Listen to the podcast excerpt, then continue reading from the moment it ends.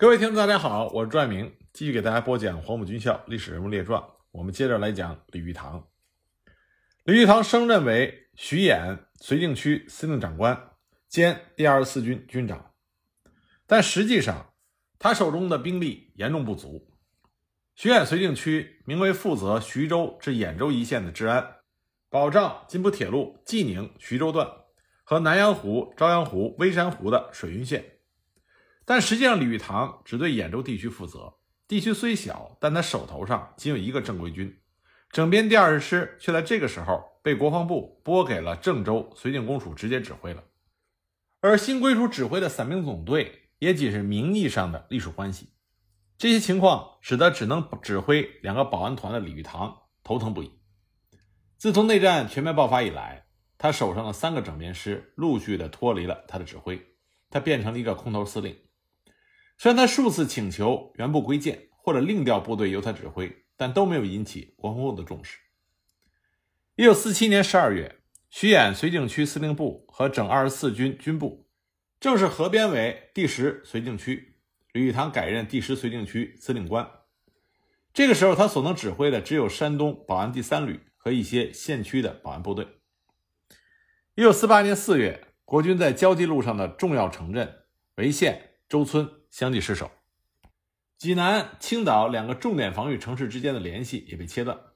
随后，解放军的注意力又转移到击破津浦路、分割济南、徐州两座城市上。吕玉堂在掌握了相关情报之后，立即命令部队积极备战，挖掘战壕，修筑城防工事。同时，李玉堂也再次向国防部发电报求援，终于盼来了整编第十二军军长霍守义这支部队。吕玉堂在有了正规军之后，似乎有了底气，企图依靠整十二军和地方保安团队，共约两万八千人，来坚守兖州。那么，想保住兖州，必先守住曲阜。于是，李玉堂就派遣了整十二军所属的幺幺旅的两个团前往接防。但是，当幺幺旅旅长孙焕彩率领部队抵达曲阜的时候，发现迎接他们的是解放军的枪炮。原来曲阜此时已经被解放军团团包围，孙焕彩只好带着部队退回兖州。在此之后，李玉堂命令该旅再次出战，要解曲阜之围。结果，孙旅在遭到解放军打援部队的重创之后，再次退回了兖州。六月十一日，曲阜被解放军攻陷。到了二十日，兖州已经被解放军全面包围，李玉堂只能困守以待援军。那么兖州战局不利，这并不是李玉堂的责任。曾经和红军交过手，又在抗日战场上屡经恶战的李玉堂，他在军事上的眼光还是非常敏锐的。早在豫东之战的时候，李玉堂就向霍守义指出，豫东之战粟裕真正的目的是打开封，而国军部队被粟裕调动的四处跑，所有的部署全部被打乱。胡琏的整编十一师。欧寿年的第七兵团，还有黄伯韬所率领的新组建的兵团，都开去援救开封。但是真正被粟裕率先吃掉的，一定是欧寿年的第七兵团，因为欧寿年狂妄自大，孤军深入。那么果不其然，粟裕最先吃掉的正是欧寿年的第七兵团。那么兖州之战，手中兵力单薄的李玉堂，他的对手是谁呢？是华东野战军山东兵团。领军的正是许世友和谭震林。那么，在粟裕指挥的豫东战役还没有结束的时候，因为国军从山东战场紧急调动了两个兵团，再加上三个师的兵力向开封驰援，所以就造成山东各处国军的兵力空虚。山东兵团抓住机会，许世友和谭震林准备发起反攻。那么有两个目标，一个是泰安，一个是兖州，到底选哪一个？他们两个人犹豫不决，所以就上报了党中央。毛泽东直接给他们发电报，认为先取兖州最为适宜，因为拿下兖州就可以切断济南和徐州的联系。另外，在攻取兖州之前，津浦铁路线的中段必须拿下，这样就可以将山东整个军区连成一片。总而言之，拿下兖州之后，可以为后面攻打济南创造有利的条件。那么这个时候，许世友、谭震林所率领的解放军山东兵团，兵力有三个纵队：七纵、九纵、十三纵，再加上渤海军区的部分部队和鲁中军区的部分部队，在兵力上远远优于李玉堂他指挥的守兖州的国军部队。那么，许世友和谭震林他们制定的兖州战役的具体作战计划：一、首战目标以破袭津浦铁路线中段为目的，将目标瞄准泰安外围，让成军的七纵进驻到泰安以南地区，让周志坚的十三纵进驻到泰安以北地区，吸引国军徐州和济南的部队出来支援，这样可以缓解后期攻打兖州时国军援军的压力。二，在完成了破袭津浦铁路线的任务之后，成军的七纵和鲁中军区的部队立刻向兖州进发，迅速包围兖州。聂风志的九纵部署于济南和兖州之间，准备打击国军从济南方向过来的援军。周志坚的十三纵部署于徐州和兖州之间，相继打击国军从徐州方向过来的援军。周志坚的十三纵现一部分兵力进逼济南。给国军造成解放军准备攻打济南的假象，从而掩护解放军攻打兖州的真实目的。四、以渤海纵队的部分兵力监视青岛的敌人，如果青岛的国军出兵支援兖州，立刻加以阻击。那么徐世友的这份作战计划，他用了两招来迷惑李玉堂，一个是在泰安南北率先作战，先将国军的援军调动到泰安附近，等到解放军进攻兖州的时候。国军援军已经在前往泰安的路上。第二个迷惑点是，解放军十三纵的部分兵力向济南进逼，摆出一副要攻打济南的假象，让李玉堂信以为真，这样可以松懈李玉堂的心理防线，延缓李玉堂的兵力部署，同时也让当时驻守济南的王耀武产生压力。一九四八年的五月下旬，徐世友一声令下，山东兵团的各个部队开始猛进，向津浦铁路线发起攻击。成军的七纵和周志坚的十三纵动作很快，以很快的速度就赶到了泰安的南北战场。那解放军破袭津浦线的目的被顾祝同察觉，他立刻提醒李玉堂和霍守义注意解放军的动向，并且下令刘汝明的部队加紧对金乡和菏泽的守备。但是解放军在破袭津浦线的战斗中取得的进展顺利的出乎所有人的意料，成军的七纵快速向泰安南部穿插。周志坚的十三纵也向泰安的北部运动，驻守泰安的国军八十四师幺幺五旅未战先退，解放军的几次试探性的进攻就成功拿下了泰安。这样的情况出奇的顺利。成军后来说，我军轻而易举的拿下泰安，成为兖州战役的关键，因为后面破袭津浦线的战斗，其他据点的敌人纷纷仿效幺幺五旅。那国军前往支援泰安的援军，还没走到半路，就听说泰安丢了。吕玉堂当时气得脸色发青，大声的训斥了霍守义。但霍守义也很无奈，他的兵力捉襟见肘，他也没有办法。随后，山东兵团的两个纵队一路猛攻，在津浦铁路线上据点里的国军纷纷逃跑。短短时间内，解放军就拿下了新泰、泗水、肥城等地，一路追着国军打。至此呢，解放军破袭津浦线的作战取得了胜利。许世友的山东兵团牢牢掌握了从济南到兖州一百多公里的铁路线。接下来，周之坚的十三纵队的部分兵力开始向济南挺进，做出要向济南发起进攻的样子。那么，李玉堂在知道这个情况之后，他对解放军的真实目的产生了怀疑。他和霍守义一直在商讨这个事情。最后，李玉堂得出了一个结论：许世友确实有可能会直接攻打济南。那么，得出这个结论。并不代表着李玉堂无能，而是因为山东地区国军的军事力量的确被抽调的太多。无论是李玉堂还是王耀武，他们都是巧妇难为无米之炊。打仗就像高手过招一样，刚开始双方是进行不断的试探，在试探中去掌握敌方的真正目的，从而制定正确的对策。但是试探是以实力作为保障的。既然是试探，自然有赢有输。如果输了的话，就会损失一部分力量；如果你实力不足，一次试探的失败就会伤筋动骨，那么对于试探的运用就会变得捉襟见肘。没有试探，就没有情报收集；没有情报收集，你就很难对整个战场局势有一个正确的估计和掌握。山东战场的李玉堂和王耀武就处于这种情况。当时李玉堂还特意给王耀武致电，提醒他注意。王耀武也发现了解放军一支部队正在向济南靠近，加上李玉堂的提醒，王耀武也认为解放军将会攻打济南，所以他立刻派出先头部队阻击解放军十三纵的某部。那么周志坚早有准备，一战之下就击退了国军。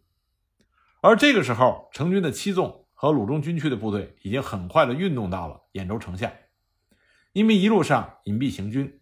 再加上李玉堂错误地估计了解放军主力向济南开去，所以李玉堂这边并没有设立太多的阻击阵地。一直到成军的七纵打响了对兖州外围的进攻的时候，李玉堂才醒悟了过来。但是这个时候时间已经来不及了，成军只用了两天时间就扫清了兖州外围的据点，顺利完成了对兖州的包围。蒋介石在得知兖州被包围之后，也是心急如焚。因为在蒋介石眼里，开封比兖州重要。但是时间到了六月二十二日的时候，粟裕已经成功的拿下了开封。那么蒋介石赶忙派兵救援兖州，所派兵力有三个师：八十九师、二十五师和第三快速纵队。国军的援军前往兖州，选择绕道而行。这样一来，聂凤智的九纵和周志坚的十三纵就没有办法在原来的位置阻击国军的援军。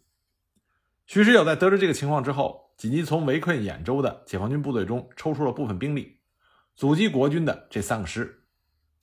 其中，国军八十九师和第三快速纵队的位置还在解放军的掌控范围，但是黄伯韬的二十五师推进速度很快，解放军很有可能拦不住。可就在这个时候，我们之前提到的豫东战场，粟裕用优势兵力将欧寿年兵团合围了，蒋介石不得已。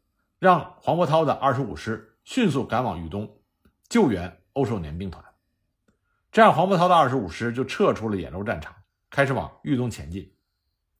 那么，二十五师这么一走，就解决了许世友面临的难题。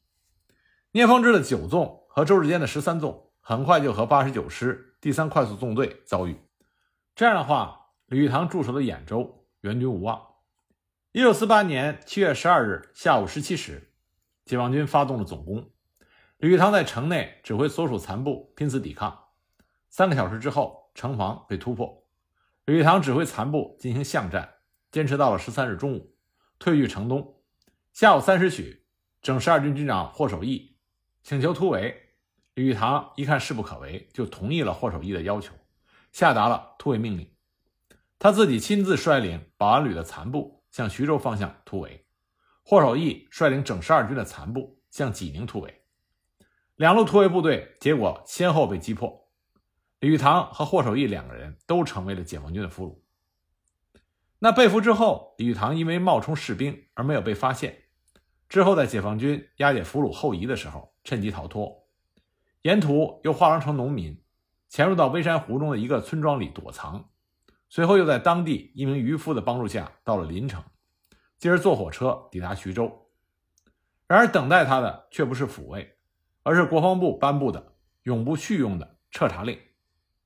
这位戎马二十八年的抗战名将遭此变故，只能无奈的避居于上海。一九四九年二月，蒋介石宣布下野，李唐认为复出的机会来了。他首先在广东省政府主席薛岳的部下充当高级参议，十一月。又被任命为海南防卫总司令部，也就是薛岳任总司令的这个司令部里任副总司令，担负起防卫海南的重任。那本来呢，李玉堂手里是没有军权的，但在一九五零年初的时候，李玉堂被任命为东路军总指挥，后来又兼任了三十二军的军长，这就意味着李玉堂成为国军在海南防卫中执掌军权的重要人物。但这也给李玉堂。带来了杀身之祸。我们先来看看为什么李玉堂会重掌军权呢？一九四九年九月到十月间，中国人民解放军第二野战军和四野各一部自江西南部进入广东，在十月初解放了粤北门户曲江，继续向南进军。这个时候，海南防卫司令部总司令薛岳，他指挥了三个军的兵力，负责防守海南岛，还有一些地方的杂牌部队和保安团队。那么，当解放军十月初进军广东北部以后，薛岳就命令二十一兵团司令官刘安琪派有力的部队渡海增援广州。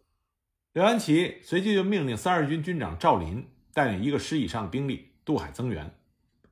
刘安琪本人首先飞赴广州，与当地驻军联系海南部队在粤登陆以后如何配合作战的问题。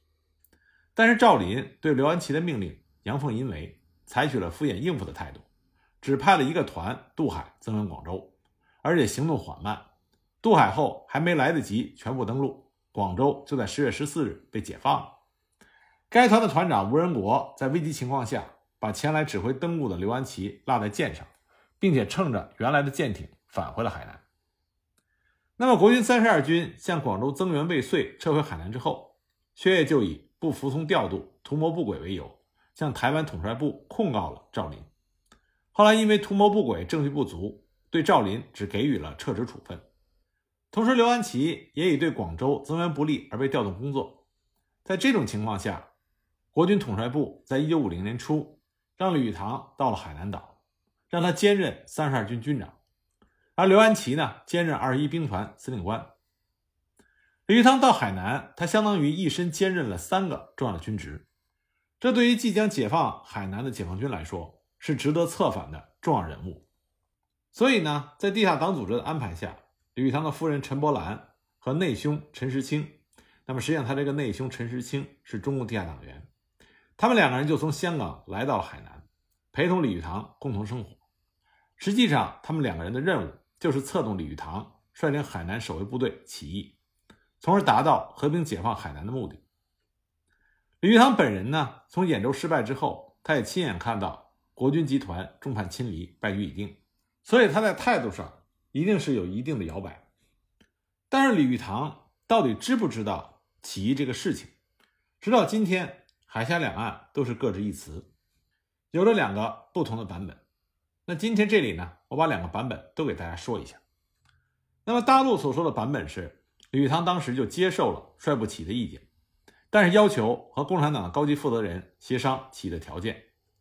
陈时清等根据李玉堂的要求，让李玉堂写了亲笔密信，派他夫人渡海送交了广州人民解放军最高司令部。一九五零年三四月间，四野完成了对海南的进攻准备之后，东线登陆部队于四月上旬。首先从该岛东部海港塔市登陆，在占领了琼山县重镇大凌坡之后，直接向府地安定县挺进，以便切断国军守军的退路。再配合在岛西临高县登陆的西线登陆部队，围歼防守海南北部的国军守军主力。在解放军登陆后，在向南推进的过程中，除在安定县东北与守军幺三幺旅发生过局部战斗以外，都没有遭遇到有组织的抵抗。防守海南的国军三个主力军，在解放军东西两线登陆成功之后，因为军心涣散、事无斗志，没有与解放军接触，就先行逃跑，仓皇地向海南南部撤退。在这种情况下，本该是李玉堂动员部队起义、下达起义命令、率部起义的良好时机，但是因为当时战事紧急，交通受阻，解放军驻广州最高统帅叶剑英亲笔批示。李玉堂火速起义的密文，他没有接到，所以一直没有下决心发动部队起义。此外，李玉堂未能起义，可能还在于一方面对共产党的宽大起义人员的政策抱有怀疑心理；另外一方面，可能因为他到任不久，他所指挥的三个多军都不是他组建培养的部队，各级指挥官都没有他亲信和可靠的人，他发动起义怕遭到下级官兵的反对，所以失去了良机。国军三个多军的守岛部队，在解放军追赶之下，于四月下旬分别从万宁、三亚两地海港登上军舰，仓皇的逃往台湾。李玉堂也不得不随部队回台。这样，解放军在四月末全部解放了海南岛。李玉堂的三十二军分批乘舰返回台湾之后，集中在新竹及其以东地区进行整编。那么，由于李玉堂的中尉随从副官李刚。被逮捕之后，经不起严刑拷打，全部招认了李玉堂的夫人陈伯兰以及内兄陈时清。从香港到海南岛来的任务是策动李玉堂率部起义，而他本人也参与了这项工作。李玉堂在得知李刚被抓的情况之后，立即秘密地给刚调到高雄要塞工作的内兄陈时清写信，让他赶快逃跑保命。当李玉堂派人向邮筒投送此信的时候，被布置在李公馆周围的便衣特务把信截获了。根据李刚的口供和李玉堂的信件，李玉堂的内兄陈时清和他的夫人陈伯兰同时被捕。蒋介石在获悉这一重大案件的情况之后，勃然大怒，对李玉堂以掩护匪谍罪予以逮捕，并交军法审判。一九五一年二月五日，蒋介石下令把李玉堂、李刚、陈伯清、陈伯兰四人同时枪杀。那么，这是大陆方面的版本。这里我们要注意到，大陆方面的版本。因为去联系李玉堂策反他起义是解放军这边的布置，所以呢，关于策反李玉堂的这些安排，大陆方面的史料描述是可靠的。那么台湾方面关于李玉堂事件的描述，主要着重于在李玉堂去了台湾之后所发生的事情。李玉堂从海南岛撤守台湾才两个月，就人间蒸发了。在军中，大家都知道，一九五一年一月二十六日，他与他的妻子被枪决了。但是官方却从来没有公布过李玉堂夫妇被枪毙，连被捕的原因以及羁押单位都讳莫如深。五十年来，外界所知道的一切都是官方刻意释放出来的，这样更能达到恐怖的效果。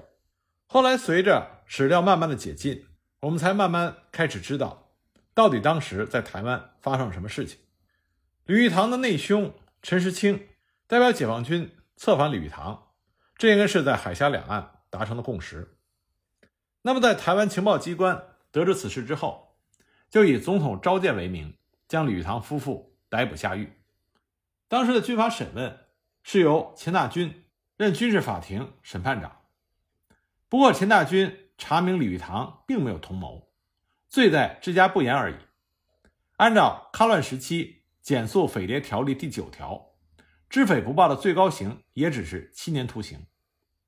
不过，判李玉堂七年徒刑的判决书呈交给蒋介石的时候，蒋介石批了两个字：“再判。”那军事法庭就改判李玉堂十五年徒刑。呈上去，蒋介石亲笔又批了一个字：“耻，耻辱的耻。”因为这个时候，蒋介石刚刚丢掉了大陆，痛心疾首。他的逻辑是。先生通匪，太太不一定知道；太太通匪，先生一定是同谋。那么李玉堂正好撞到了蒋介石的枪口上，所以他难逃一死。那么李玉堂的妻子陈伯兰是江苏铜山人，也曾经是徐州某一个女中的校花。那么在李玉堂和他妻子被枪决的那一天，正好赶上农历除夕，他让人看到宪兵到拘留所提人。还以为是总统新年特赦，所以两个人沐浴换装。陈伯兰还略施了脂粉。一出门，看见荷枪的士兵，把吕玉堂双手反捆起来，押上军车。两人才知道即将踏上黄泉之路。当时陈伯兰脚软的不能走路，大哭不止。而李玉堂不失军人气概，他对他太太说：“这时还有什么哭的？快走！”但是陈伯兰已经不能走了。宪兵是拖他上车的。在李氏夫妇被枪决之后，情报机关以为陈伯兰受到共产党的利诱，家中必藏着巨额财宝。结果打开保险箱一看，除了一些平时穿戴的饰物，什么都没有，让情报机关大感意外。李玉堂在狱中曾经留有遗书给他的女儿李国英和五弟李银堂。遗书中写道：“我命已矣，但事与我无关。总统命令。”已无申诉余地。我死后望有公论。我无对不起国家之事，国家如此对我，与国家何异？实为共匪所快。我不足惜，不过一生为国，如此下场，心有不甘耳。和平后葬我于徐州云龙山。那么，在李玉堂共谍案之前，在台湾已经发生了吴石共谍案和陈仪共谍案。吴石和陈仪那两个案子。都有公开的报道，但是李玉堂一案从逮捕到枪决，蒋介石都不让相关的部门和媒体有任何的公开报道。不过，在台湾的民间有一个传闻，说六十年代蒋介石有一次到金门巡视，用望远镜远眺大陆河山，突然发了疯的大喊：“反攻大陆！你们快反攻啊！”当时随行的高级将领都不敢说话。李玉堂的山东同乡。黄埔学弟、前陆军总司令刘安琪就坦然报告说：“校长，我们还没有准备好。”当时蒋介石气得拿手杖挥打着刘安琪，打了几下又放声大哭，说：“玉堂啊，玉堂，你在哪里？你在我就不用受这些人欺负了。”一时之间，刘安琪也落下了眼泪。但这只是坊间传闻，真实与否还有待考证。那么，正是由于李玉堂被策反一事，大陆和台湾各有说法，所以呢，一九八三年七月二十日。山东省人民政府经过国务院批准，追认了李玉堂为革命烈士。